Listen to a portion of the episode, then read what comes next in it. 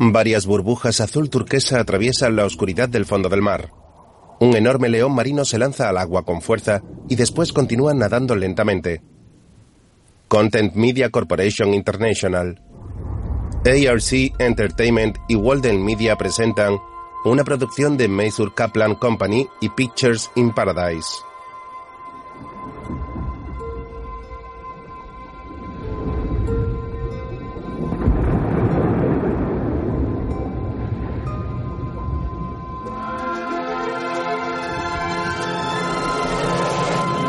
Regreso a la isla de Nim.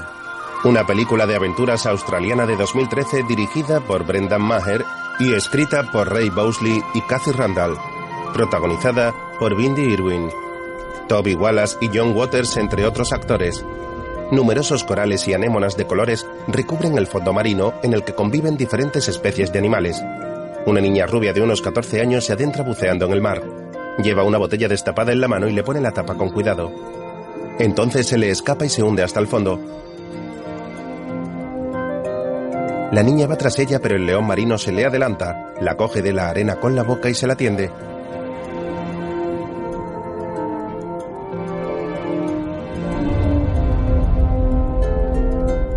La niña sonríe agradecida y coge su botella. Al poco sigue buceando, esta vez subida a lomos del león marino, al que se sujeta por una cinta negra. El sol está en su punto más alto y se refleja en el agua. En la superficie se puede distinguir al fondo la silueta de una isla en medio del mar. Luego en la orilla unas probetas están dentro de una funda, la cual está apoyada sobre una roca. La niña sale por la playa corriendo. Lleva colgada una bolsa en la que introduce la botella. Rápidamente se acerca hasta la roca aunque muestra preocupación al ver un loro merodeando por allí.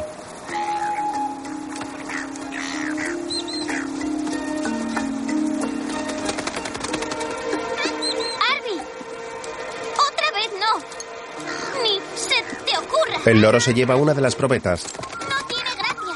¡Son para allá! Sé dónde anidas. Cuando lleguemos a casa te vas a enterar. La chica corre hacia el interior de la isla con el resto de probetas en la mano y el loro sobrevuela el lugar sujetando la que se había llevado. ¡Cuidado, Arby! Ya sabes cómo se pone mi cuando se trata de muestras de protozoos. La chica corre por el bosque. Por el camino sigue avanzando muy rápidamente. Salta de una roca a otra sin pisar el suelo. Una de ellas se desliza y comienza a hundirse en arenas movedizas, pero ella consigue esquivarla.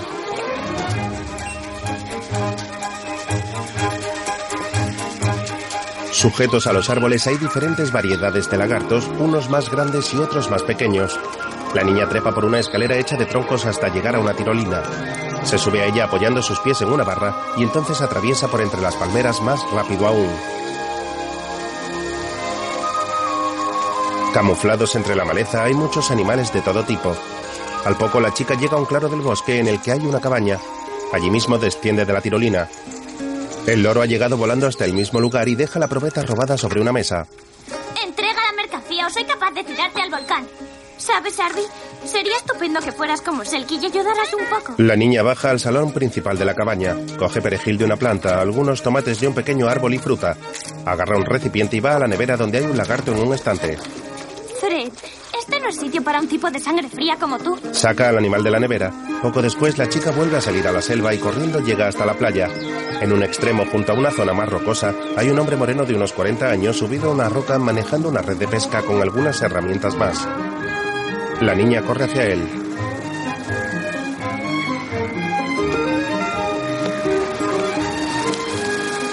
Señor Russo, la mesa está lista. Oh, vaya, espero que no se exija etiqueta. Vengo directamente de la oficina. ¿Tráfico? Brutal. Y dígame, por favor, ¿tienen nueces de macadamia y sándwich de gusanos hoy en el menú? Por supuesto. Oh, ¿Sabes? Creo que Arby ha ido almacenando en el acantilado todas las cosas que ha ido birlando. Sé dónde anida. Si me dejaras, ah, ah. Ni hablar, no vas a escalar el acantilado tú sola. Si te caes, ¿quién va a prepararme la comida? ven conmigo. He visto unos lagartos maravillosos allí. No creo que Félix me deje hacer pellas. ¡Eh, Félix! Descansa un poco. Nina ha traído la comida. Bueno, em, no, gracias. Tengo Stroganov deshidratado en el laboratorio. Y además, ¿quién piensa en comer en plena cruzada de Jack Rousseau en busca de nuevas especies de protozoos? ¿Tienes... em, ¿Comida? Nim, ¿Qué tengo? no te muevas. ¿Qué? ¿Por qué? Tienes una babosa quimera en la frente. Quimera? No me suena que sea una... ¿Una de esas que sueltan un veneno mortal? No va a pasarte nada, pero no te muevas. ¡Llamada toxicología! Y si me muero, decidle a Esther, la del simposium de química, que siempre la he... No te gastaríamos bromas si no te quisiéramos. Genial. Félix es un chico regordete de unos 20 años. Siéntate. He preparado un sándwich sin gusanos especialmente para ti. A Félix se le ha caído un cuaderno al agua donde hay una langosta dibujada. De noche en un laboratorio, Jack, soy Grant, tu preferido y único suegro. Me gustaría darte mejores noticias, pero esas sabandijas de Bucanero Resorts no se detendrán ante nada para poner sus sucias zarpas en tu isla. Han contratado a ese afamado abogado de Melbourne que ha alegado que no eres más que un ocupa muy reputado. Lo que significa que el gobierno va a permitir a los bucaneros construir uno de sus centros turísticos justo encima de ti. Esos embaucadores van a enviar a unos topógrafos allí este fin de semana. Así que si tienes algunas en la manga, este es el momento. ¿Este fin de semana? Dijiste que no conseguirían el permiso. Esto no es el fin. Quiero que esos burócratas me miren a la cara y me digan que prefieren ganar dinero con un centro turístico antes que encontrar un protozoo que podría curar enfermedades. Eso ya lo han oído antes. ¿Y si siguen sin escucharte? ¿Y si les dejan comprar la isla? ¿Y si tenemos que marcharnos? No te voy a engañar. Es una posibilidad, pero a veces merece la pena intentarlo. Jack acaricia el pelo de su hija que suspira preocupada. El laboratorio está justo frente a la cabaña. Al mismo tiempo, en una gran ciudad, las luces de los coches que recorren las carreteras se mezclan con la gente que camina rápidamente por las calles. Entre ellos, un chico joven de unos 18 años camina cabizbajo con la capucha de su chaqueta puesta sobre la cabeza.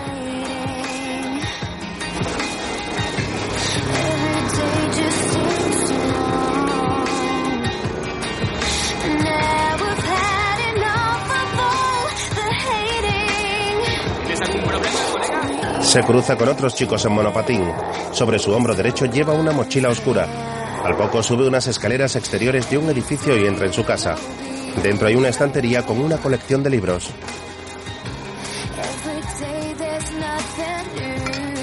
¡Ya nunca friegas los platos! Yo compré esos platos. ¿Y así me lo agradeces? ¿Qué va a ser de todas nuestras cosas? ¡Busca otro trabajo! ¿Dónde? ¿Quién va a contratar a una golosina? El chico juega con dos gusanos de gominola frente a una cámara de vídeo. Después coge una de ellas y se la come. Desde su habitación escucha a sus padres. ¿Es eso lo que quieres decir? No podemos entender esta discusión. Pues lo siento, porque la tuvimos ayer, la estamos teniendo hoy y la volveremos a tener mañana. Aquí tienen el resto del depósito. ¿Puedo reservar para mañana? El chico teclea en el ordenador y envía un mensaje.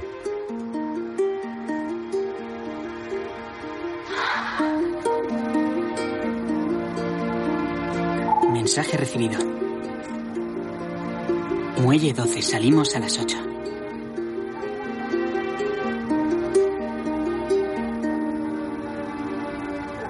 Allá va, El chico coloca una carta frente al monitor.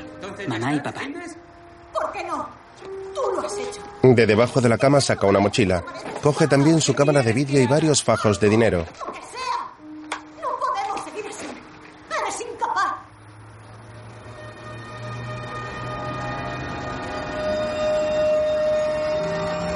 Poco después, el chico está sentado en un autobús.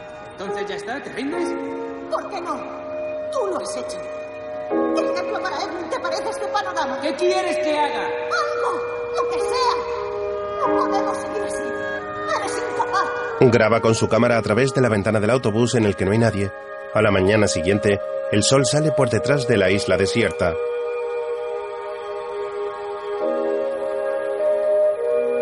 Los pájaros despiertan y salen volando de entre los árboles. Varios loros de colores están apoyados sobre las ramas. En el fondo marino, una tortuga nada lentamente. A la orilla hay varios cangrejos en la arena. La destrucción del hábitat es la mayor amenaza para las especies en peligro de extinción. Se están urbanizando y destruyendo ecosistemas completos en nombre del progreso. No creo que a esos centros turísticos piratas se les pueda llamar progreso, Selkie. Algunos científicos calculan que perdemos una especie en peligro de extinción cada hora. Y esa podría ser la causa de por qué la biodiversidad está en declive en todos los continentes. Me he pasado la noche en vela, buscando algo más grande que un protozoo. Habla con el león marino que está a su lado. Sí, necesitamos algo más para salvar nuestro hogar. El animal le acerca una revista de animales y ella la ojea. Esto podría servir. Lista de especies en peligro de extinción. Nim teclea en su ordenador en busca de información. Elefante africano, rinoceronte africano, rinoceronte asiático, bandicoots bilby, casuaria austral, murciélago de la fruta de Bulmer, iguana crestada de Fiji, petauro caoba. Hay un montón. Luego, en el laboratorio, Antes era imposible proteger la isla. Pero la ley cambió hace dos años. Lo único que tenemos que hacer es demostrar que hay tres o cuatro especies en peligro en la isla. Y nadie podrá construir nada en ella. Sería un hábitat protegido. Mira, es una gran idea, pero no podemos retrasar este viaje. Tienes que venir conmigo. Que sepan de mis investigaciones por ti. ¿Una chica de 14 años? Una voz de la generación que se enfrentará a lo que le hemos hecho al océano. Necesitamos un plan B.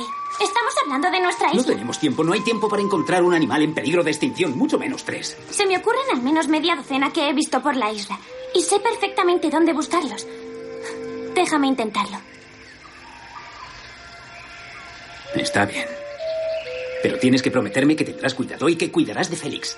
No tendré tiempo. Estaré demasiado ocupada buscando casuarios del sur, bandicoots bilby, ratas de roca.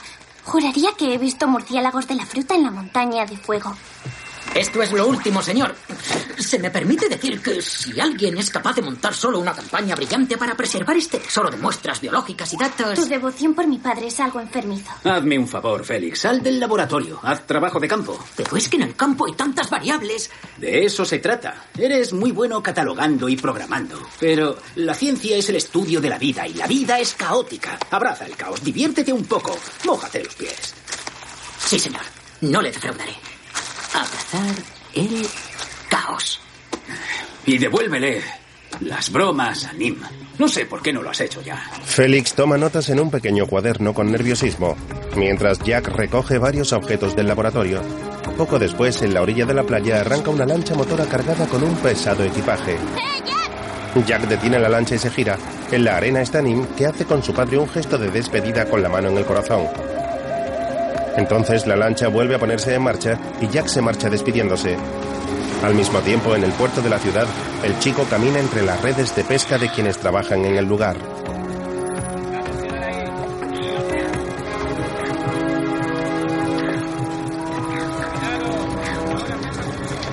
El joven va cargado con su pesada mochila y un par de remos.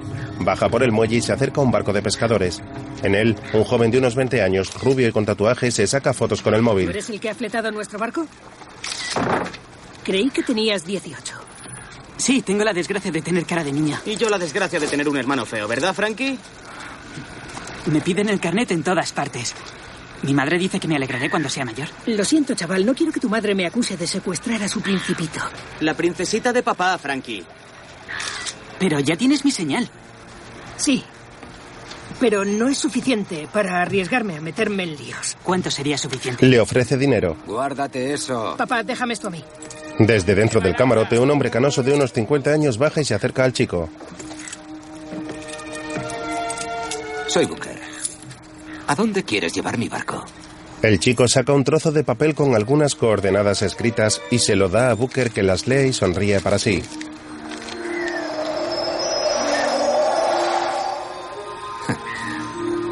Eso está en medio de la nada. Se supone que allí se encuentra el increíble pez ballesta de línea azul. Vive en el maravilloso arrecife coralino que hay allí. Puedo llevarte a sitios donde hay No, peces no, no, no. ballesta. Tiene que ser ese lugar. Por ese pez. ¿Sabe lo raros que son? Vivos valen por lo menos mil dólares.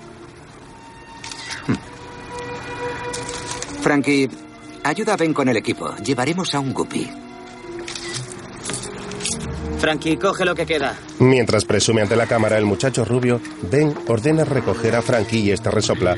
Luego se fija en el chico y sigue tumbado sacándose fotos. De noche, dentro del barco, Frankie pasa la fregona por la cubierta mientras Ben camina hacia atrás con el teléfono en alto. Entonces se chocan.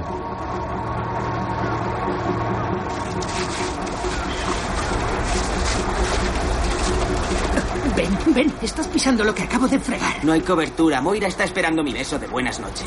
Solo estamos a tropecientas millas del repetidor más cercano, cretino. ¿Qué me has llamado? ¿Eh? ¿Qué me has llamado? Y ahora lo pasas por dos bocas de lobo y voilà. Esto no hay quien lo desate si no es con un manual y un par de horas. Eh, Ben, la cubierta está perfecta. Gracias, papá. ¿Cuánto falta para llegar? Eh, no mucho. Espero que encuentres tu pez ballesta.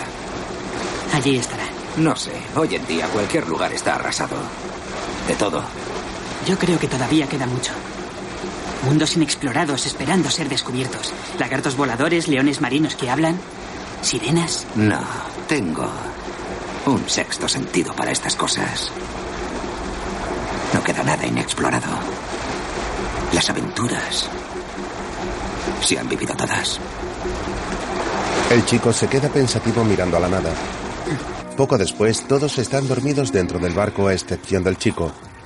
Este camina por el borde del barco. Lleva una pequeña linterna en la cabeza, su mochila a hombros y una lancha hinchable en la mano. Con suavidad la arroja al agua y apoya también sus remos. En la mano lleva un mapa y unas cuerdas y del cuello cuelga una brújula. Mira hacia atrás varias veces y a un lado y al otro. Luego sale del barco y se mete en la barca. Se aleja remando en la oscuridad de la noche.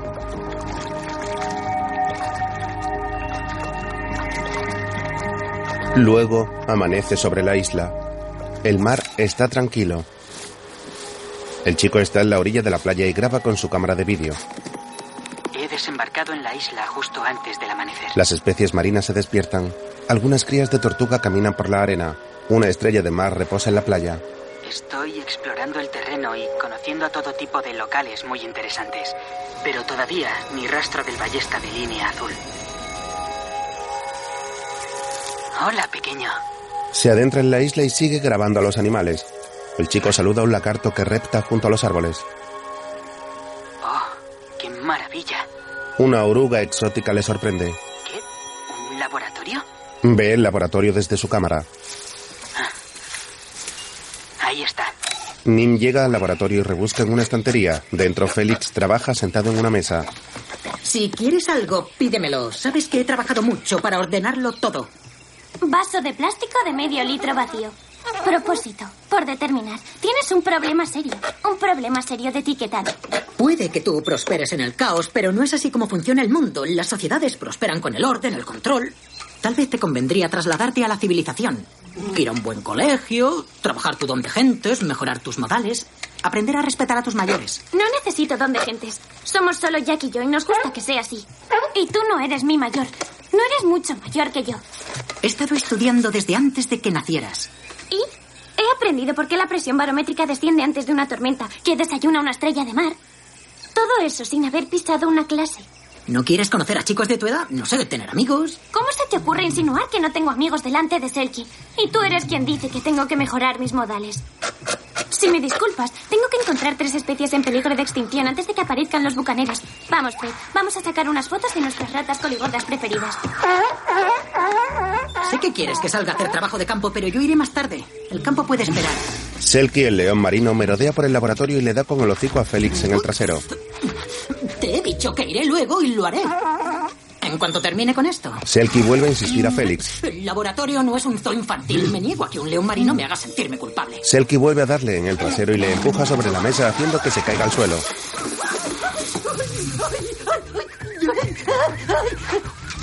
¡Fascinante! Creo que el nitrógeno líquido me ha congelado los pantalones. El pantalón congelado se rompe dejando ver sus calzoncillos. ¡Hielo puro! Selkie se tapa la cara con su aleta mostrando vergüenza. Félix se mira al trasero y descubre su divertida ropa interior. Por favor, que esto quede entre nosotros, Selkie. Al mismo tiempo, el loro sobrevuela la isla y se introduce en ella. Vuela entre los árboles hasta llegar a Nim. Fred, de verdad creía que había ratas coligordas en la isla. Esto parece una rata negra corriente, ¿verdad? Mientras camina, la niña agita una foto recién sacada de la cámara. De pronto se detiene para ver algo. ¿Oyes eso? Anda con sigilo. Parece algo grande. A lo mejor es nuestro casuario austral. Si le sobresaltamos, no te asustes, Fred. A veces pegan unos chillidos terribles, muy estridentes. Justo detrás de Nim, el chico graba entre los árboles. De repente se chocan.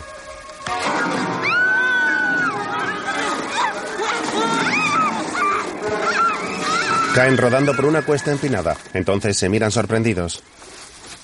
¿Quién eres tú? ¿Y qué estás haciendo aquí? Yo... Yo... Me llamo Edmund. ¿Dónde están los otros? ¿Qué otros? La última vez que invadieron nuestra isla había un barco atestado de turistas, pero yo me encargué de ellos. Lo sé. Yo estaba allí. ¿Te acuerdas? Hablé contigo y todo. Lo cual fue un milagro porque entonces me costaba un montón hablar con las chicas. Nim se gira para coger del suelo a Fred que se había escapado con la caída. Estás más... alta. ¿Eres tú? Sí. Mi madre dice que ahora tengo las orejas proporcionadas. ¿Estás sacando fotos? Eres un espía de los bucaneros. ¿Qué va? Es mi cámara de vídeo. Nim examina la cámara. Es que me gusta filmar, se podría decir que es mi hobby. He oído hablar de estas. ¿No habías visto una cámara de vídeo antes?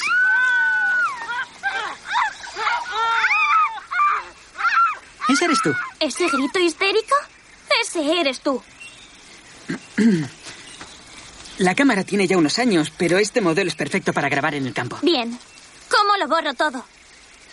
¿Qué? No voy a permitir que le lleves pruebas de lo maravillosa que es nuestra isla al resto del mundo. Ya estamos a punto de ser invadidos. Pero me he pasado años intentando volver a... Empieza a borrar o comprobaré si está hecha prueba de golpes. Oye, no va a venir nadie a buscarme. Nadie sabe dónde estoy. No grabaré más. No te canses. Tendrás que remar mucho para volver a la civilización. He estado ahorrando tres años. He paseado perros. He cuidado a los gemelos de los vecinos. Y eso que eran unos demonios. Pero la lancha, las tiendas de campaña y el hornillo de camping no son nada baratos. Esto no es un camping. Es nuestro hogar. Y tengo cosas más importantes que hacer que discutir con un invasor. Sube ahí. ¿Qué es lo que tanto te preocupa? Este sitio es increíble, es perfecto. Y quiero que siga siendo así. ¿No va a venir ningún barco pronto que pueda llevarme? Los barcos no pasan por aquí. Es una de las ventajas de vivir en una isla desierta y remota. ¿Pretendes que vuelva remando al continente? Nim ha lanzado la lancha al agua en la orilla. Mientras se aleja dejando allí a Edmund, él mira a un lado y al otro sin saber qué hacer. Entonces se sube a la barca y hace fuerza para quitar un tapón y hacer que se desinfle.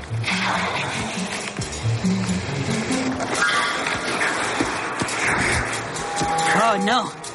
¡No, mi lancha! ¡Mira! ¿Qué? ¡Se ha roto! ¡Voy a tener que quedarme! Nim le mira con desaprobación. Al mismo tiempo, en la ciudad, el caos del tráfico rodea al padre de Nim, que llega a un gran edificio de oficinas cargado con varias mochilas. Eh, eh, escucha, en cuanto le explique cara a cara a la ministra de Medio Ambiente la importancia de la isla, es imposible que permita que esos bucaneros la compren. Estoy entrando ahora mismo. ¿Te has calzado? Pues claro que me he calzado. Unas chanclas no se pueden llamar calzado. Voy a reprogramar tu cita con la ministra para mañana. ¿Qué? Hay que comprarte un traje. Nah, qué tontería. Seguro que tengo algo aquí que sirve. Es Nim. Nim, está todo... Hay un chico en la isla. Intenté hacer que se marchara, pero ha naufragado. Si me preguntas mi opinión... Nim, ¿qué pasa despacio. si tenemos que Más despacio. para ¿Un chico? siempre? Dice que se llama Edmund. Pero no le creo una palabra. Haces bien. Pásame con él. Ponte. Mientras Jack habla por teléfono, el hombre con quien se ha encontrado rebusca en su equipaje. ¿Hola? Eh, cuidado con eso. Eso, cuidado. ¿Es un mal momento? Sí. ¿Cuántos años tienes? ¿Qué estás haciendo en la isla? ¿Cómo has llegado? ¿Estás solo? Tengo 14 años. Y he llegado en un barco de pesca alquilado, pero lo abandoné anoche y mi lancha hinchable se ha hundido. Inesperadamente. Esa es mi comida. No es pachurra, es mi comida. Oh, cielos. No he tocado su comida, se lo juro. Solo he venido aquí en busca de una aventura. ¿Con mi hija? Pues... Sí. Pero creo que no le caigo muy... Olvídate de aventuras con mi hija. Nin no es como las demás chicas. Corre más, trepa mejor y desde luego es más lista que tú. Así que nada de tonterías. Sí. ¿Sí? ¿Es todo lo que dices? ¿Sí? Quiero decir, sí, señor. Y supongo que tus padres no saben dónde estás. Sí. O sea, um, no. Bueno, lo que signifique que saben que estoy aquí y que les parece bien. Dame el número de teléfono de tu casa, Edmund, ahora mismo. 04 91 570158. No volverán a dejarme salir de casa, ¿verdad? Yo no te dejaría. Ponme otra vez con Nim.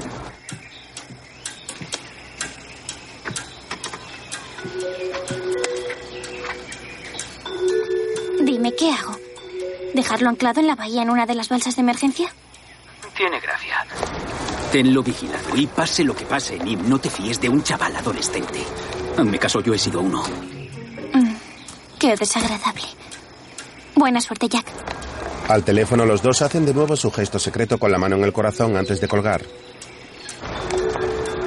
Es horrible. Estoy de acuerdo. Vamos a comprarte algo. Tendrás que acostumbrarte a que los chicos se lleven a tu hija de aventuras, como hice yo. Jack y el señor que lo acompaña se marchan del edificio, mientras en la cabaña Nim mira fijamente a Edmund con desprecio. El chico parece algo nervioso e intimidado.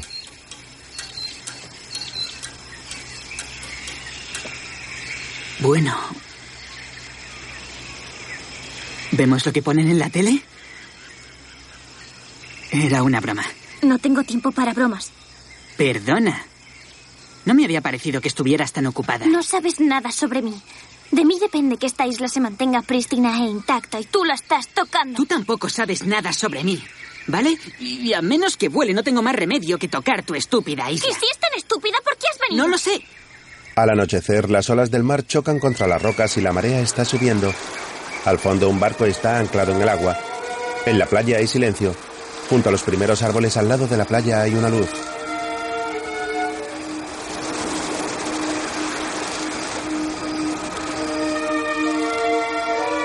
Oye, ¿tú crees que ese niñato estará por aquí? A lo mejor ya ha encontrado su pez ballesta. Aquí es a donde se dirigía, idiota. Le buscaremos mañana. Una isla como esta no es segura para un guppy como él.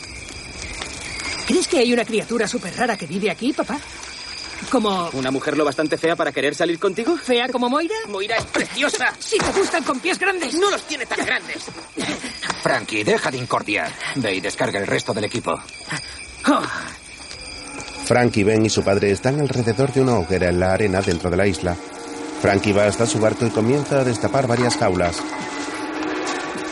Frankie, haz esto. Frankie, haz lo otro. ¿Por qué no puedes ser más parecido al idiota de tu hermano? ¿Mm? Quizá porque yo tengo más de dos neuronas. ¿Qué te parece, papá? ¿Te dice algo tu sexto sentido? Uh, ah. Estoy teniendo una visión ahora mismo.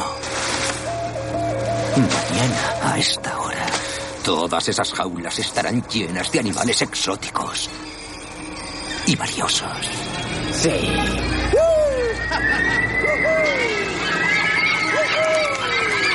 Con los gritos de Ben, una bandada de pájaros vuela asustada y sale de entre los árboles en mitad de la noche. Mientras, Nim y Edmund pasan por el laboratorio. Típico de Félix. Dormido mientras la isla está siendo asediada por un invasor. Un tío en una barca hinchable no es un asedio. Soy más como un espía. No soy un invasor exactamente. En realidad soy un innovador. Llegan a la habitación de Nim donde Selkie les espera en la entrada. ¿Esta es tu habitación? Es muy chula. Alex Robert. Edmund señala una colección de libros. Está bien, sí. Si te gusta el sentido del humor combinado con la parte de acción y desafío a la muerte. ¡Tú! Te quedarás aquí fuera hasta que vuelva Jack. Nim empuja a Edmund fuera de la habitación y lo deja en el balcón. Esto es, esto es genial. Creo que me apañaré durmiendo en la casita en el árbol. Con su tirolina y todo. Nim agarra la tirolina y la lanza lejos. Eso desbarata tu plan de fuga. Oye, ¿y si necesito ir a... Selkie corre hacia él para impedirle el paso. ir al baño? Es igual. Edmund observa la naturaleza de la isla a oscuras, iluminada tan solo por las estrellas y la luna llena. Un búho está subido a la rama de un árbol mientras que otras especies nocturnas acechan en la oscuridad. Mantis religiosas, sapos y ranas exóticas, lémures y otros animales resuenan en mitad de la noche. Edmund está sentado al borde del balcón. Hola, colega. ¿Quieres una golosina? Toma, las verdes son las mejores. ¡Para! Fred sigue una dieta. Fruta, insectos sin alas únicamente. Si quieres que coma algo, dale esto. Ah, lo siento, colega. ¿No prefieres un delicioso trozo de mango mejor? ¿Mm? Mm. Lo sabía. Esos lagartos de los acantilados del cormorán tienen que ser iguanas crestadas de Fiji. Les gustan las alturas y son preciosas. Todo esto es muy raro. ¿El qué? Perdona, ¿dónde puedo... Edmund se lava los dientes e intenta entrar, pero Selkie se lo impide. ¿Dónde puedo escupir? Nim se levanta de su silla y le acerca un lapicero vacío con gesto furioso. Edmund continúa cepillándose los dientes y escupe en el recipiente. Gracias. No quería pasarme toda la noche con la golosina entre los dientes. Nim le lanza una mirada de desaprobación. Perdona, Fred. Oye, me sorprende que tengas todos los libros de Alex Robert. Conozco a gente que ha leído uno o dos, pero tú tienes la colección entera. No sé, es muy de admirar un... Es muy de admirar un hombre que ni se inmuta mientras está colgando de un acantilado helado por unas fibras de uno de sus guantes deshilachado? Creía que no te iba mucho el rollo de Alex Robert. Venga ya, ¿a quién no le gusta Alex Robert? Es un gran personaje. Es la autora, Alexandra Robert. ¿Perdón qué?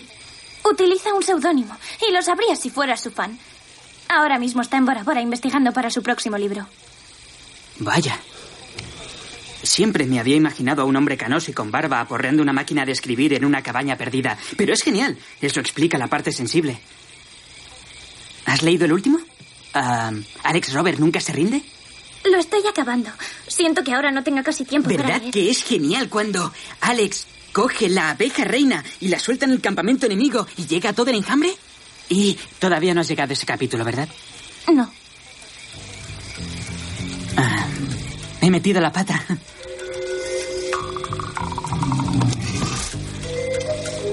Como Nim no responde, Edmund vuelve a sentarse al borde del balcón junto a Selkie, que no le quita ojo.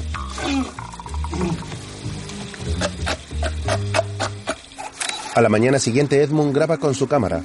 Amanece un nuevo día en la isla. El sol sale por el horizonte y la marea comienza a subir.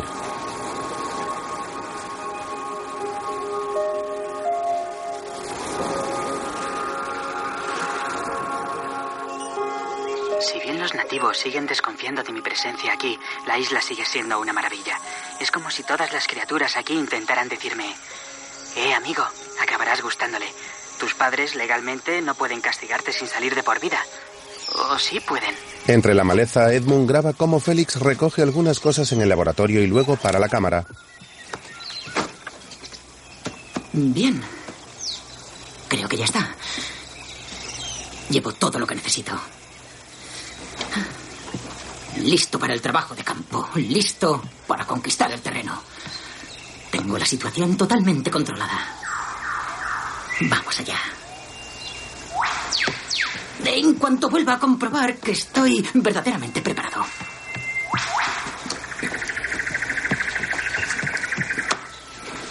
Un poco de stroganoff deshidratado por si me entra un poco de gusa, en cuyo caso necesitaré un poco de agua purificada y el hornillo de camping.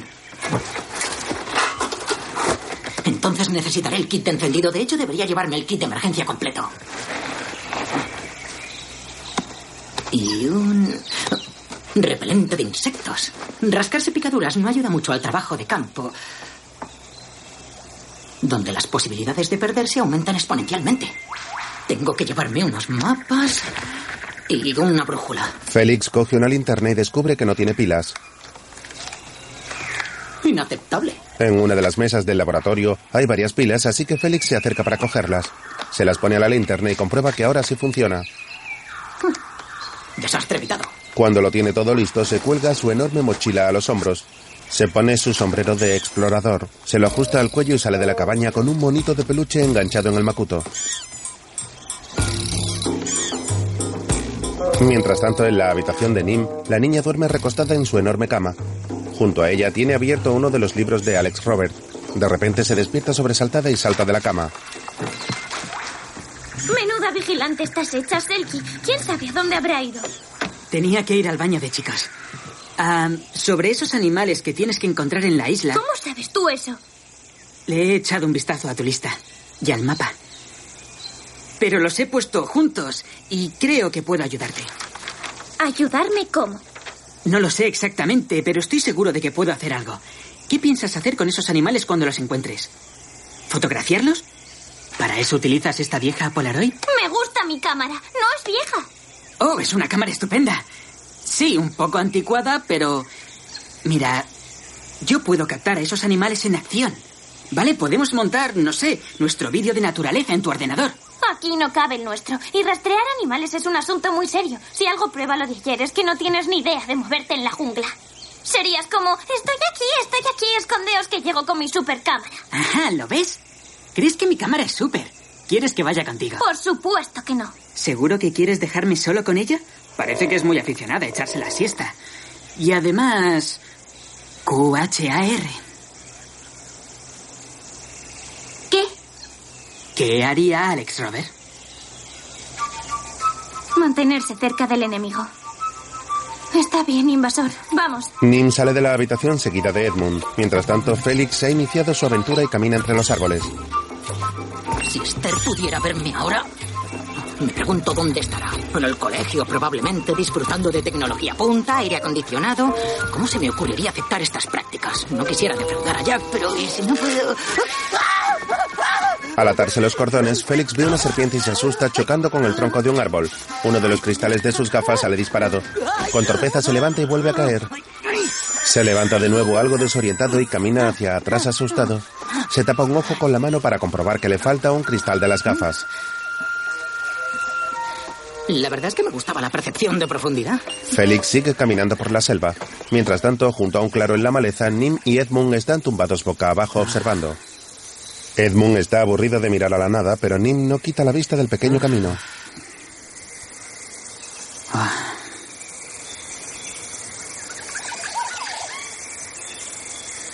Ah. Llevamos aquí años. ¿Va a aparecer esa criatura Bilby de una vez? No si sigues hablando.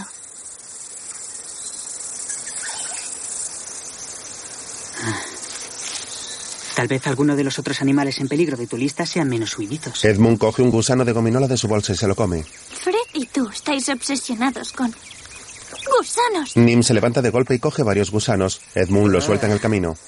Ah. ¡Oh, esto es lo más repugnante que he hecho nunca! ¿No decías que querías ayudar? De nuevo los dos chicos vuelven a tumbarse boca abajo a la espera del animal. Fred está allí con ellos. De pronto un Bilby avanza por el camino sin plantas. Los chicos sonríen asombrados.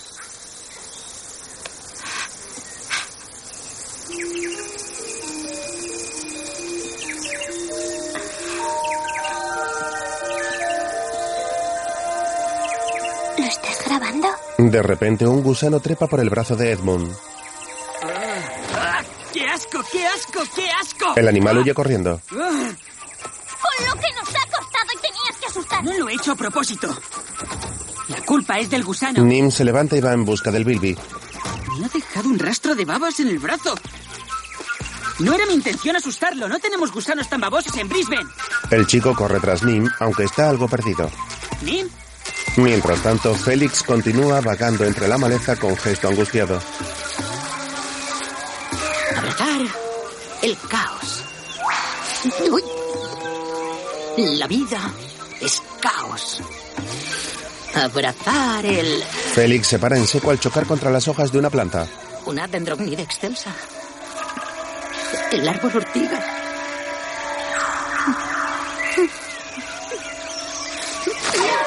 No es mortífero, solo doloroso. Vivirás, vivirás, sobrevivirás, sobrevivirás.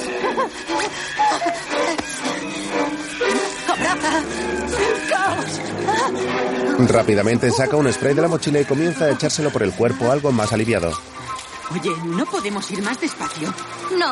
Hemos empleado toda una mañana para asustar a un Bilby y necesita evidencia de tres especies en peligro de extinción para ayer. Así que no, no podemos ir más despacio. Con un poco de suerte, la familia de Petauros Caoba seguirá viviendo en la cueva del ojo. Está bien. Voy detrás de ti, pero necesito un segundo. Desde luego está en forma. Nim va por delante de Edmund, que avanza saltando entre rocas más lentamente que la chica. De repente resbala y cae por un barranco a un lago con una enorme cascada. Nim se da cuenta y corre tras él.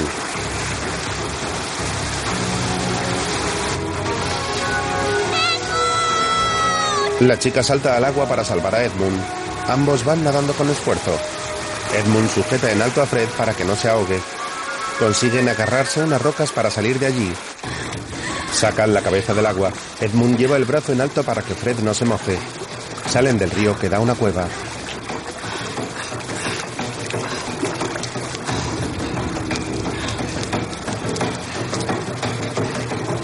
Nim mira a Edmund enfadada. ¿Está bien, Fred? El chico le da la iguana a Nim y graba el interior.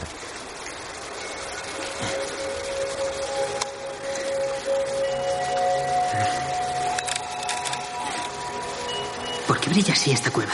Son luciérnagas. Me declaro fan de esos gusanos.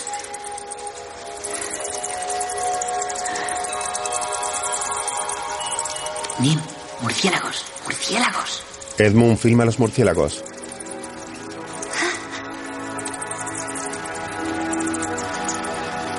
Nuestra primera especie en peligro.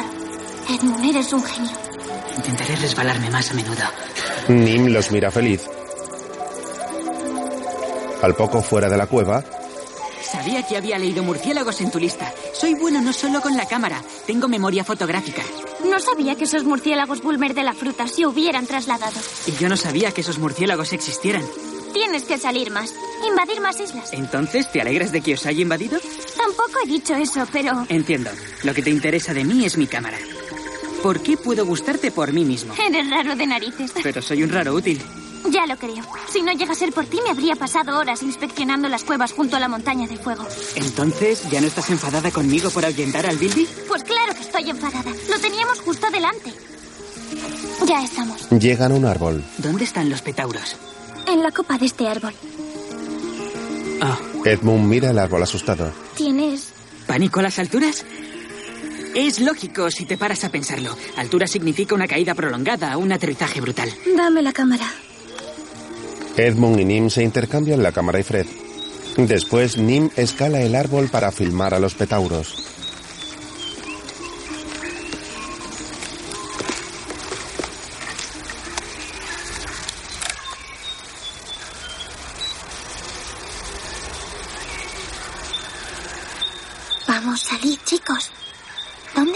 Al poco escucha una voz. Ni rastro de ellos. Quizá Jack tenía razón. Esto podría llevarnos años. Eh, papá. Mira qué lorito. ¿Qué colores tan bonitos tiene? Ah, esos no. Los hay a montones. Oh, Los furtivos rastrean la isla. Son como una plaga. Suéltalo. Sí, no hemos venido aquí por los estúpidos loritos. Arby. Hemos venido aquí por... por... No te esfuerces, Ben. Ben tiene razón. Vamos a encontrar algo grande aquí. Lo presiento. Pero ya tenemos jaulas llenas de ¿Jaulas? petauros, pájaros, lagartijas de lengua azul y huevos suficientes para hacer una tortilla gigante. Nim y Edmund se esconden. Comprobad las trampas cada hora. Estamos perdiendo algo. Oye, tenemos que encontrar a ese Edmund y darle las gracias por traernos aquí. Con este botín voy a poder comprarle de todo a Moira. Nim se queda boquiabierta.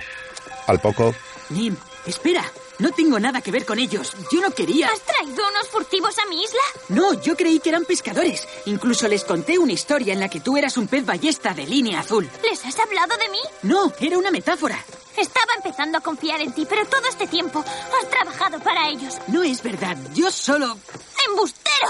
¿Por eso estabas tan interesado en ayudarme a encontrar a Bilby y a los petauros? Solo quería ayudar. Vete de mi isla ahora mismo y llévate a tus amigos. Nim, He dicho, vete.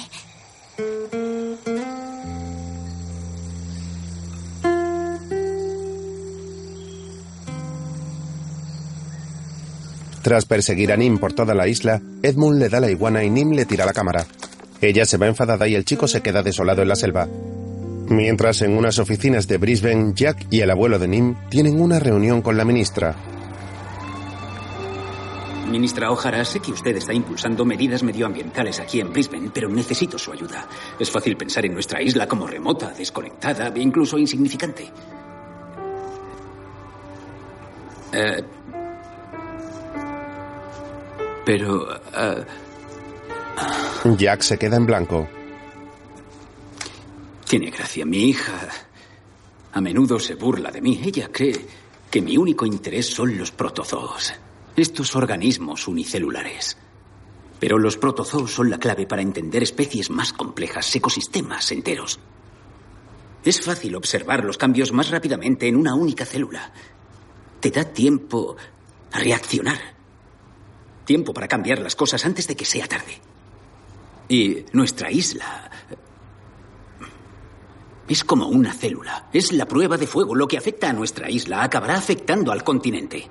Y si construyen un... em, un centro turístico pirata en medio de la isla, ¿quién va a darse cuenta? Jack le muestra a la ministra un folleto publicitario del centro turístico. Doctor Russo, admiro su pasión. Pero va a hacer falta mucho más que un discurso para mantener a los bucaneros fuera de su isla. Pero veré qué puedo hacer. ¿Cuánto puede quedarse? Jack sonríe. Entre tanto, Nim lo llama por teléfono. Cógelo. Cógelo. Por favor, deje su mensaje después de la señal. Jack, tienes que venir a casa. No encuentro a Félix. Y hay furtivos. Y Edmund. Tenías razón. No debí confiar en él. Vuelve a casa, por favor. Papá, te necesito. La joven cuelga.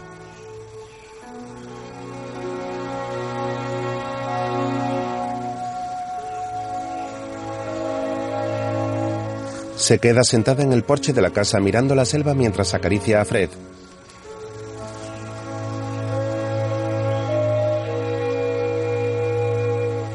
Al poco se encuentra en otra habitación con el león marino.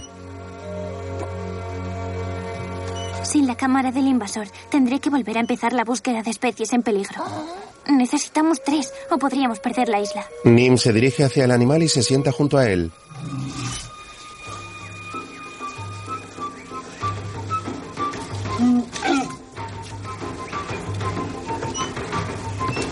Todo animal merece ser salvado. Pero esos furtivos dijeron que tenían jaulas llenas de animales. Antes tenemos que liberarlos. En la playa, Félix visiona el barco de los furtivos.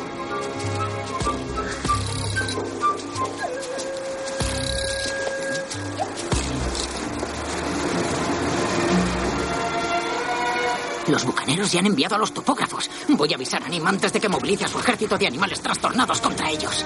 Se adentra en la selva, mientras un loro se posa sobre una rama.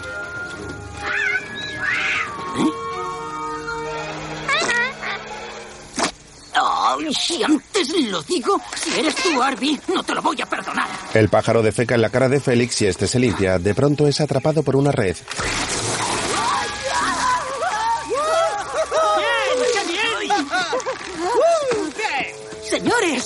Afortunadamente están aquí. No sé si esta red les pertenece a ustedes o le pertenece a la empresa Bucanero Resort, pero en cualquier caso tienen que liberarme inmediatamente. ¿Cuánto darían por este en el mercado negro? ¿Quién quiere un friki regordete? ¿Friki? Soy un universitario. Era un chiste, Ben. Tu cara sí que es un chiste. Deja bien eso. aquí o llamo a vuestro gerente. Significa No te molestes, Ben. que tu cara tiene gracia, pero tú no. Ya, ya. Pero deja de decir tonterías, que ahora tenemos que estar concentrados. Estimado Departamento Bucanero de Quejas, les escribo para informarles de un incidente con dos de sus empleados que me han dejado atrapado. Mientras en otro lugar de la isla, Nim explica a Selkie su plan. Sé que es duro estar encerrado en un espacio pequeño, pero solo serán unos minutos. Si Alex lo investigó, tus zánganos estarán ya montando una partida de búsqueda y rescate. Pronto recuperarán a su reina. Espérame aquí. Y si sucede algo, nos reencontraremos en el campamento base. ¡Marvin, no! El loro se lleva un frasco con una abeja dentro. Nim corre tras él. Mientras en el campamento de los furtivos, Algunos de esos animales son feísimos. Puede que por fin te hayamos encontrado una novia. Tú sabes de eso, tienes experiencia. Sales con un animal feo. Moira no es fea. Ya, ya, no, no, por supuesto.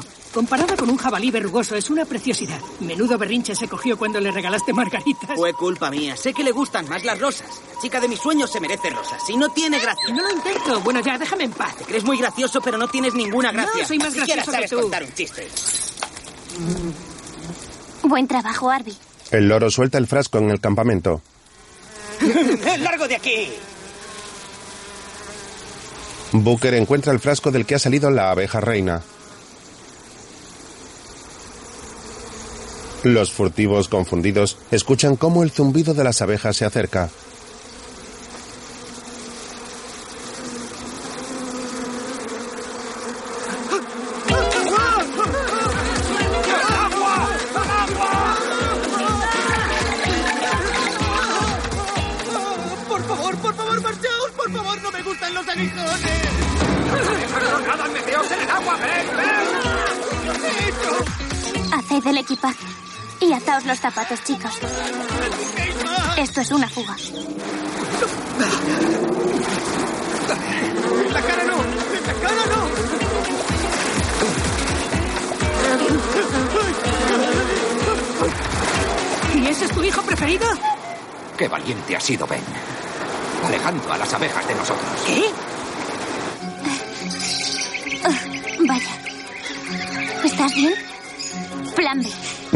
Coge un cuchillo para cortar las cuerdas de las jaulas. Se tropieza y asusta a los pájaros. Los furtivos ven el vuelo de estos y deciden volver al campamento. Mientras Elky los entretiene en la playa, Vamos, vamos. ¡Qué birria de cuchillo! Los furtivos deberían cuidar mejor sus cosas.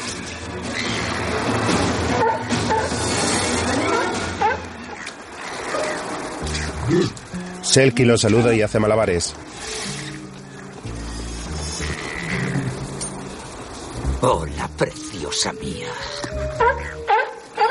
¿Cómo sabes que es chica? Será por las largas pestañas y el lacito rosa en la cabeza. ¿Sabes lo que pagaría el circo ruso por una foca maestrada con las dos aletas? Papá, creo que es un león marino. Calla, Frankie, dime, Ben, calcula cuánto. Exacto, 50 mil dólares. Selkie se mete en el agua mientras hablan. Al poco se dan cuenta de que el león marino se ha ido y van a buscarla. Llevan una jaula.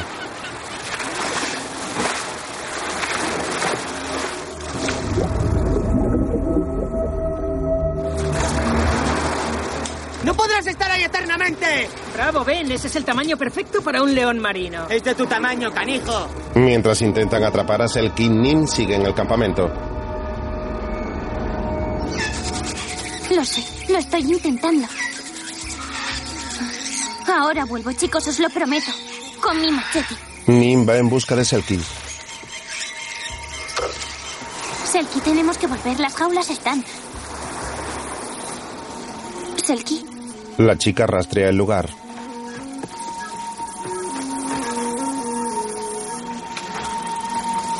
Encuentra una cuerda con nudos perteneciente a los furtivos.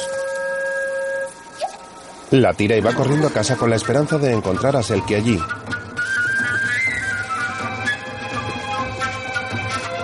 Selkie está bien. Tiene que estar bien. A su paso por las arenas movedizas pierde el equilibrio cuando pisa una de las piedras, pero lo recupera y continúa.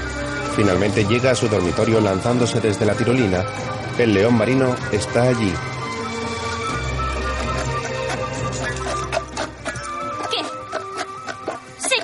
Tarde, pero tampoco hace falta que me grites. Intentaba advertirte. Booker está en la casa. Para que lo sepa. Cuando llegue mi padre le va a dar una... Ahí está. ¡Ya! Siento desilusionarte, pero esos son mis chicos saqueando tu casa. La nevera está llena de gusanos. Ah. Hemos visto un amarre para un barco al llegar, pero ningún barco. Mi padre está aquí, solo que está al otro lado de la isla. Ah, ya. Booker lleva un cuchillo. ¿Seguro que quieres seguir mintiendo? He destripado peces más grandes que tú. ¿Dónde está su otro cómplice? ¿Dónde está Edmund? ¿El chico? Oh. No, él no es uno de los nuestros. Él solo es un fugitivo. ¿Sabes esa gente que se cree que los problemas no van a seguirle a donde vayan? Por eso yo siempre procuro atar los cabos sueltos. ¡Eh! ¡Ni siquiera tienen tele!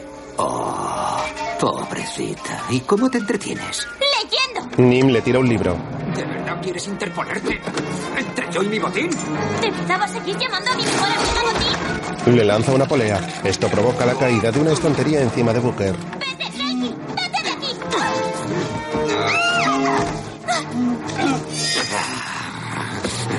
Oh, eres muy valiente, hay que reconocerlo. ¿Sabes lo que les pasa a las niñitas valientes? No, yo tampoco. No viven lo suficiente para contarlo. Bien. ¿Vas a dejar que me lleve tu foca? León marino. No puedes salvarla. Mejor rendirse que verme hacerle daño, ¿eh? Vamos. No te sientas mal. Desarmada, sola, no tienes muchas posibilidades. No me voy a rendir. Ya se me ocurrirá algo. Nim le habla a Selkie y esta asiente. Vete, Selkie, vete. Eh, gracias por adiestrarla también. El circo paga extra por eso. Chicos, recoged. Soltamos amarras. ¿Eh? ¡Que nos vamos, idiota! ¿Eh? Tenía el presentimiento de que encontraríamos algo importante aquí. Algo grande. Y recuerda, si intentas seguirme, si vienes con uno de tus truquitos, me desquito con tu mascota.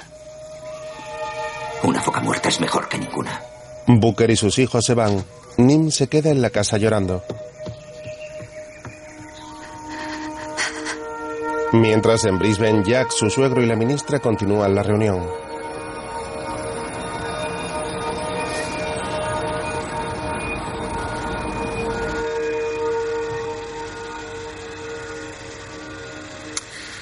No tendremos ningún recurso legal para revertir la venta.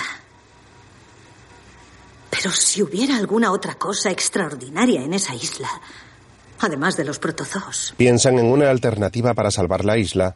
Poco después, Jack tiene una idea.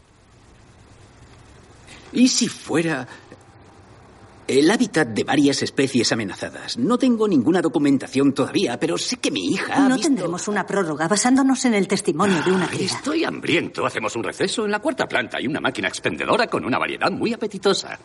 Coge el móvil. Papá, tienes que venir a casa. No encuentro a Félix y hay furtivos. Nim tiene problemas. Tengo que irme.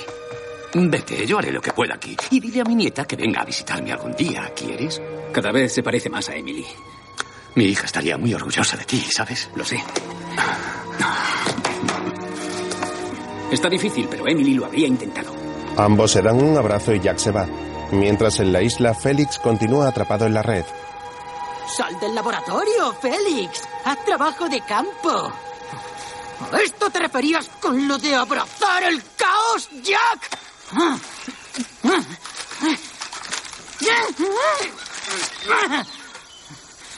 Cuando te encuentres mis huesos pelados y roídos por todo tipo de garras y colmillos, espero que te sientas fatal por traerme a esta isla para participar en una investigación científica pionera. Cuando sabías, porque lo sabías, que iba a ser arañado, picoteado, empapado por la lluvia, atormentado por críos anárquicos y burlado por unos promotores de complejos temáticos piratas psicópatas. El loro se posa justo encima de Félix. ¡Ataca, pajarraco! ¡Haz lo que te dé la gana! El pájaro le tira sus gafas. Esto no me lo esperaba. Imagino que no podrás recomendarme un buen oculista. Arby se va.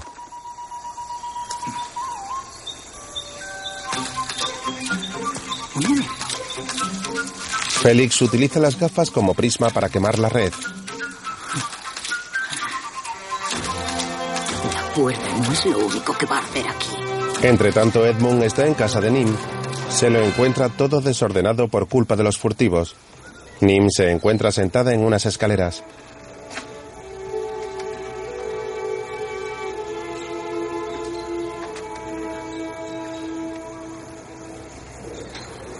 Nim, ¿estás bien? Nim le sonríe.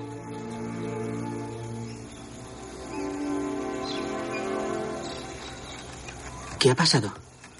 Se han llevado a Selkie. Tenía un cuchillo y no pude. Ah, vaya. Edmund se sienta a su lado.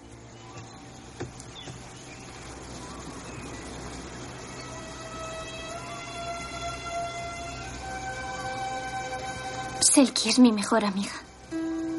Más que eso. Ha estado ahí cada día desde que mi madre murió. Es mi familia. ¿Y si intentamos...? No podemos pedir ayuda. No podemos ir tras ellos. No tenemos barco. No podemos hacer. Arby les tira algo. Este cleptómano. Eh, son las llaves de la lancha de Booker. Eso significa... Que estamos a tiempo de salvar a Selkie. Se abrazan. Que prepararnos. Vamos al laboratorio. A ver si encontramos algo etiquetado como kit contra cazadores furtivos. En el laboratorio, Nim y Edmund encuentran a un hombre de espaldas utilizando un soplete. ¿Quién eres tú y qué le has hecho a Félix? Félix salió a hacer trabajo de campo, Nim. Yo soy lo que el campo ha devuelto. Estupendo. Necesitamos tu ayuda. Estamos siendo atacados. Lo sé, y estoy en ello. Félix señala un mapa de la isla. Bien. Ah, me encanta la iniciativa, no lo olvides. Pero ve, Jack no aprobaría lo de dispararles con dardos venenosos y abandonar sus cuerpos para que los despedacen jabalíes rabiosos. Creo que en momentos como este, lo mejor es preguntarse... ¿Qué haría Alex Robert? Los tres se adentran en la jungla preparados para salvar a Selkie. Edmund lleva su cámara, nitrógeno líquido y a Fred colgado del hombro. Nim lleva un machete atado a la cintura y Félix unas cuerdas atadas a modo de bandolera. Este último ha customizado sus gafas y cortado las mangas de su camisa, mientras Jack se dirige a la isla en un velero. Nim, Edmund y Félix camuflan una red con ramas de palmera sobre las arenas movedizas. ¿Listos? ¿Procedemos con la operación Ningún circo para Selkie? Nim se adelanta. Dinos unas palabras. Valiente lideresa. Ah, no. Es que no sé qué decir. Excepto que Selkie es mejor como amiga que como atracción de circo. Y que esos tipos no pararán hasta que metan todo lo que se arrastra, vuela o nada en una jaula. No sé cómo funcionarán las cosas en el continente, pero aquí no toleramos ese tipo de cosas. Propongo meterles en una jaula. ¡Sí! ¡A enjaularlos! Edmund y Nim miran a Félix sorprendidos por su actitud. A continuación se ponen en marcha. Mientras en la playa, Frankie y Ben cargan la lancha. Ya sé por qué eres tan cascarrabias, Frankie. Ser feo duele. Oh, mira eso, Frankie. Hasta esta estúpida foca sabe que es importante estar en forma. Eh, Frankie, ya que me has perdido las llaves, ¿cuánto tardarías en hacerle el puente a la lancha? Si tardamos un poco más, le venderemos un cadáver de foca a los rusos. No creo que piquen otra vez. Arby se posa sobre la jaula de Selkie. ¿Para qué quiere un pájaro unas llaves?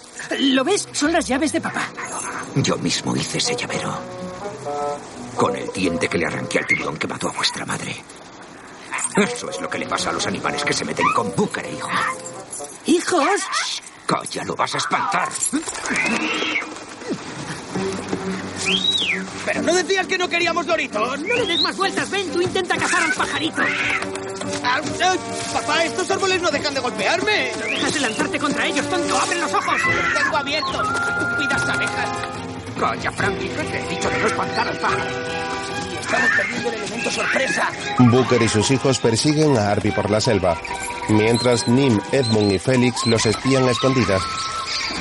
Al poco otros loros se unen a Arby y defecan encima de los furtivos.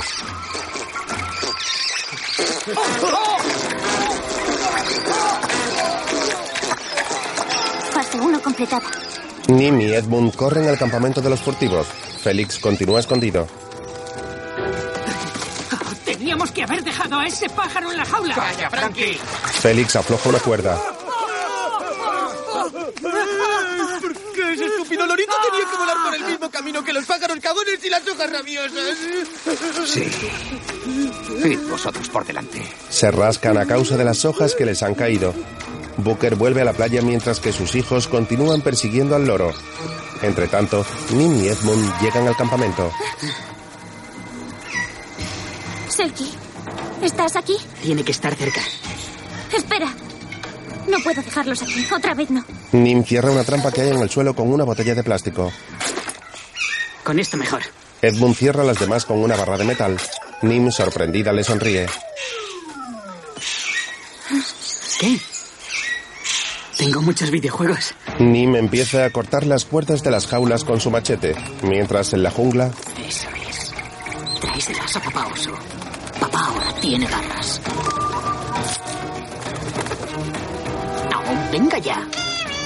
¿De qué presumes? Tenías que habérselas dejado en las arenas movedizas. Arby deja las llaves en el suelo junto a las arenas movedizas. Entre tanto, Nim y Edmund liberan a los animales. Edmund corta las cuerdas con nitrógeno líquido. Félix tenía razón. El nitrógeno líquido es súper útil. También lo es mi machete. De nuevo en la selva, ¿Dónde ha ido el pájaro? Olvídate del pájaro. Las tenemos. Eh, Frankie, mira, es el friki de la red. Me llamaréis con otro nombre cuando acabe con vosotros. Como Félix el Feroz. Félix el Furioso. No, Félix el Fiero. ¡Arenas movedizas! ¡Arenas movedizas! ¡Eh, quita el pie! ¡No, no, no! Preparaos para tener arena hasta en sitios donde no se debe, chicos. Espero que sea la última vez que os metéis con un biólogo marino con intereses en psicología. ¡Me hundo! ¡Que alguien nos saque de aquí! Gracias por el apoyo, pero tenía la situación controlada. Te dije que había arenas movedizas. Ben y Frankie, asustados al ver una serpiente detrás de Félix, caen en las arenas. ¡Selkie! ¡Selkie! ¡Selkie! ¡Selkie! Entre tanto, Nim y Edmund recorren la playa en busca de Selkie. Edmund la encuentra en una jaula. ¡Selkie! ¡Nim! ¡Nim! ¡Nim! ¡La he encontrado! Nim corta las cuerdas que cierran la jaula.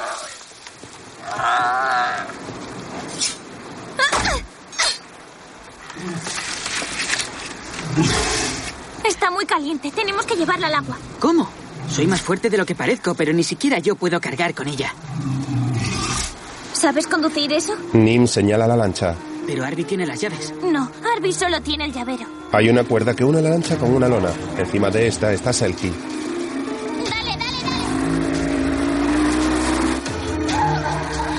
La barca avanza lentamente.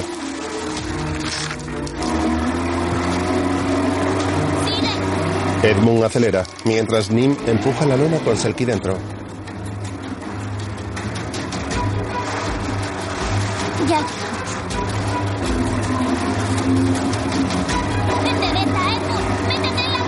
Nim continúa empujando la lona. Finalmente, Selkie consigue llegar al agua. Nim se mete en el agua y acaricia a Selkie. Al poco, esta empieza a nadar.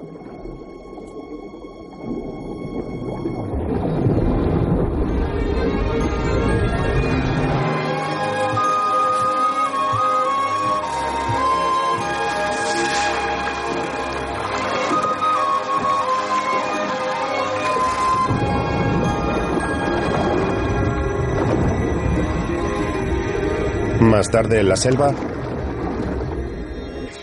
Quedan dos horas de luz. ¿Listo para salir con tu cámara? ¿No podemos echarnos una siesta?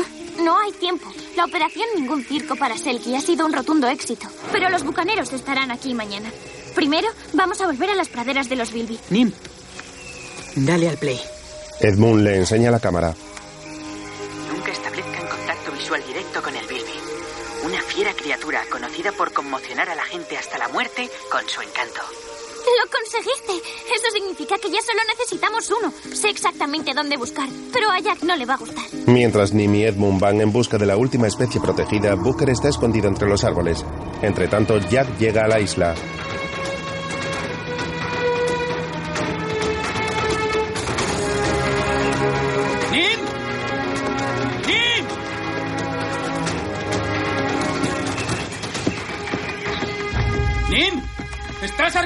Se encuentra la casa desordenada.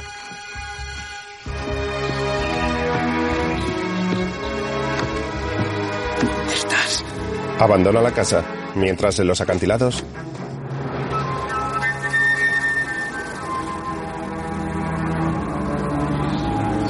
Nim hace el saludo especial que tiene con su padre.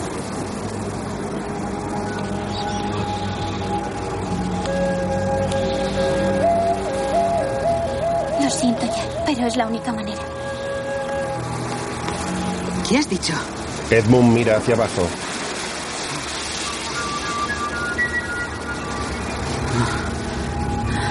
Entre tanto, Jack recorre la isla.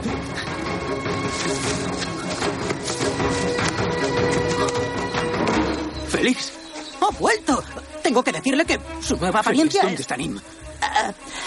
¡Félix, ¿dónde está? Supongo que habrá ido a observar a los furtivos... ¿Furtivos? Al acantilado. Jack corre hacia el acantilado. Si quiere que renuncie a mi puesto, lo haré, pero he aprendido a abrazar el caos de la vida. Mientras Félix, con la serpiente alrededor del cuello, vigila a Ben y Frankie. Entre tanto, Nim y Edmund trepan los acantilados.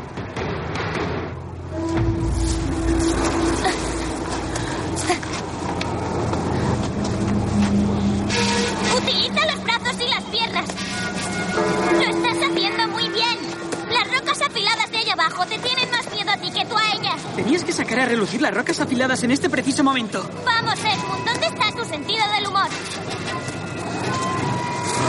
Estoy demasiado agarrotado como para reírme. Vale, cuidado con esas rocas sueltas de ahí.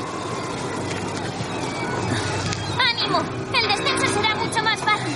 El sol se estará poniendo, los murciélagos estarán fuera. Será precioso.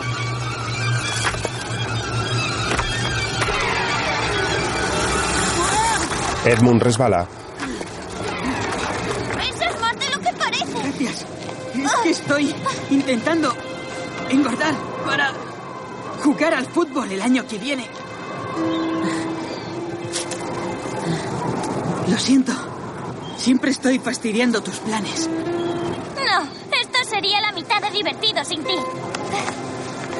Nim sujeta a Edmund hasta que el chico consigue estar seguro. Después continúan. ¿Divertido esto? No hay especies amenazadas que vivan en sitios tan bonitos pero menos peligrosos que este? Edmund escala con dificultad. Este sigue a Nim limitado por su miedo a las alturas.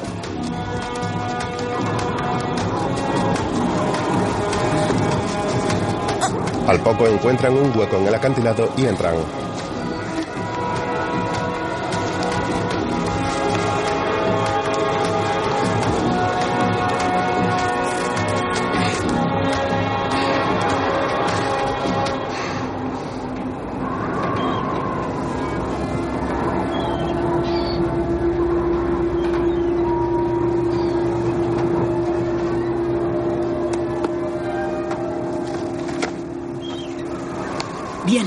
Vamos a hacer que salga esa iguana para sacarle un primer plano.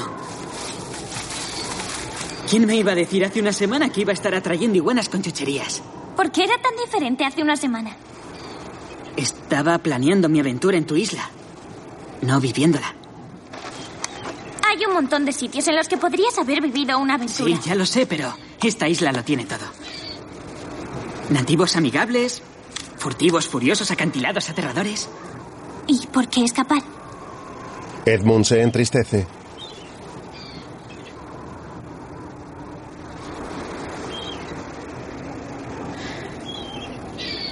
Tenía que alejarme de mis padres. ¿Y por qué tenías que hacerlo? Discuten mucho. Continuamente. Mi padre ha perdido su negocio. Y mi madre tiene miedo de lo que nos pueda pasar.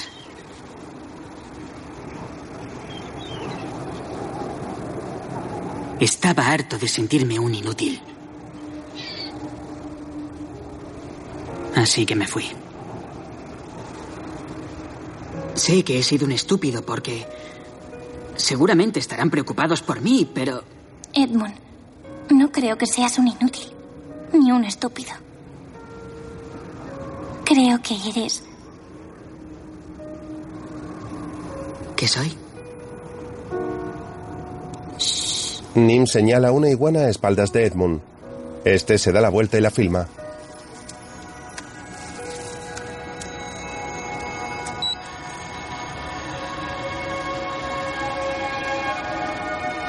Nim ruso, acabas de encontrar a tu iguana crestada de Fiji.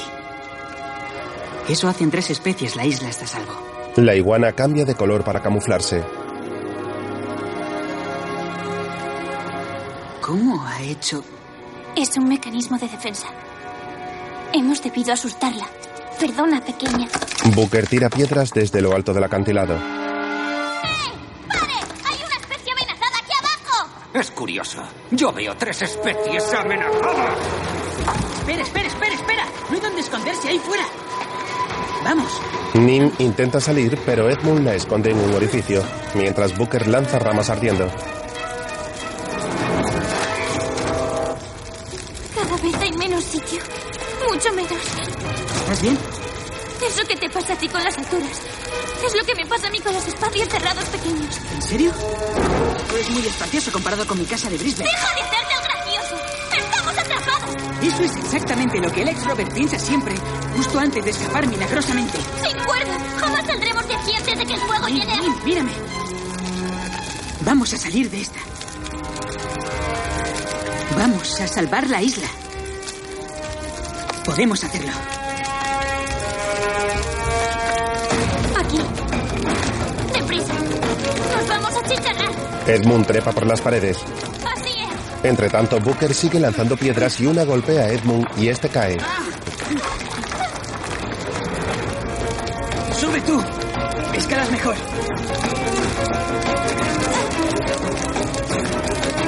Vamos. ¡Nim! Por fin vamos a averiguar qué les pasa a las niñitas valientes. Booker amenaza a Nim con dos piedras en la mano. Jack impide el ataque.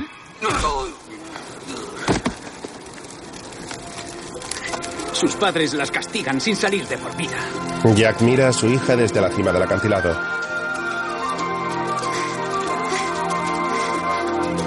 Más tarde en la selva,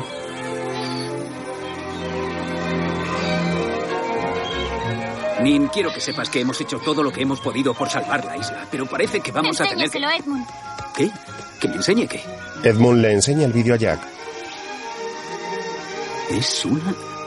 Iguana crestada de Fiji.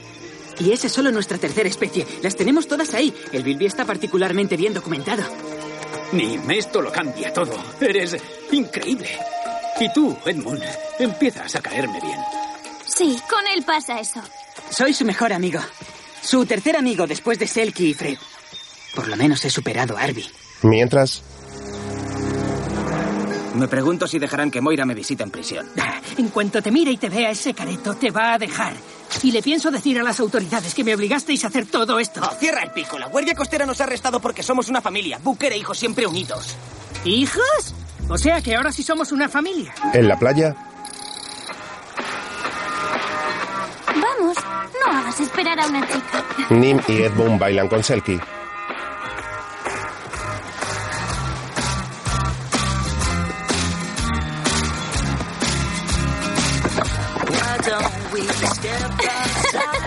¿Cuánto nos vas a echar de menos? Pues claro, voy a echar de menos todo. La isla, el sol, mi libertad. No me van a dejar ni salir de casa.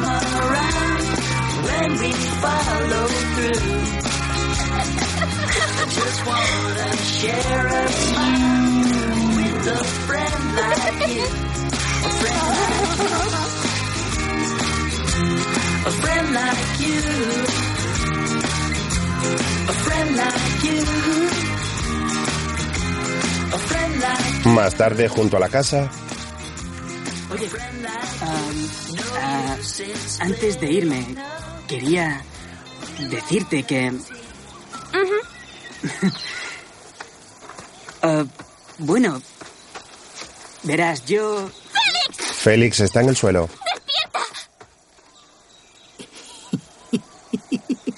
Oh, qué malo eres. Y prepárate para muchas más de estas. Acabo de decirle a mi profesor que me quedo otro semestre. Suficiente para planear la venganza. Nim y Edmund entran en la casa, mientras Félix acaricia a la serpiente.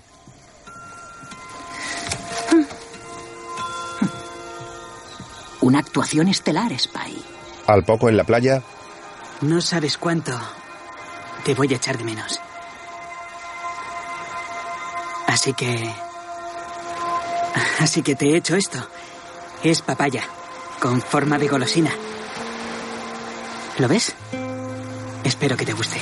¿Cuál es mi correo electrónico? Nim arroba santuario ruso para especies amenazadas.com. Nim se sienta junto a Edmund y Fred. Oye, como intentaba decirte antes, ah, esta ha sido la mejor semana de mi vida. Y ah, Y a punto de morir unas 12 veces. sí, pero Mientras hablan, Jack los mira desde lejos. Está preparando una lancha. ah, tú Sea lo que sea, suéltalo ya.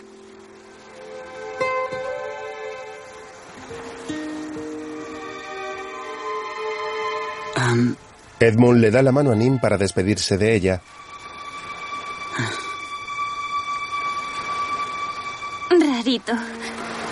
Esta lo abraza. Edmund, tenemos que irnos ya. Hay que aprovechar la marea o te quedarás otro día aquí atrapado. Edmund coge a Fred y se lo da a Nim.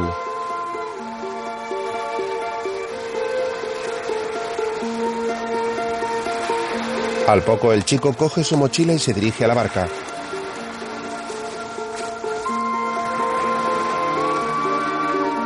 Mientras Edmund camina, se gira hacia Nim y ambos se miran y sonríen. Jack lleva a Edmund de vuelta a Brisbane. Mientras la lancha se aleja, Nim se despide de Edmund con una mano. Con la otra sujeta a Fred. La pareja sigue sonriéndose. Jack los mira y nota que se gustan.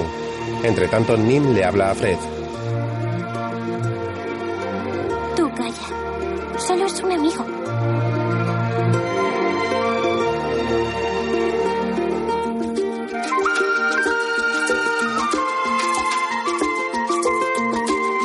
Más tarde, en su habitación, Nim abre su ordenador y le escribe un mail a Edmund.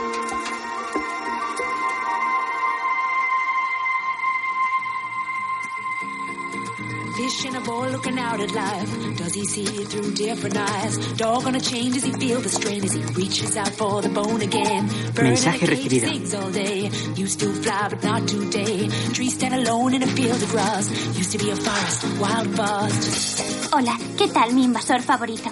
Apuesto que ya echas terriblemente de menos mi isla. Bien, pues antes de que se te ocurra tomar al asalto la playa de la tortuga otra vez, he pensado que tenía que avisarte. Ya puedes empezar a otear el horizonte porque puede que sea yo la que invada tu isla la próxima vez. Edmund sonríe cuando termina de leer el mensaje. Mientras, en la isla, Nim contempla el mar.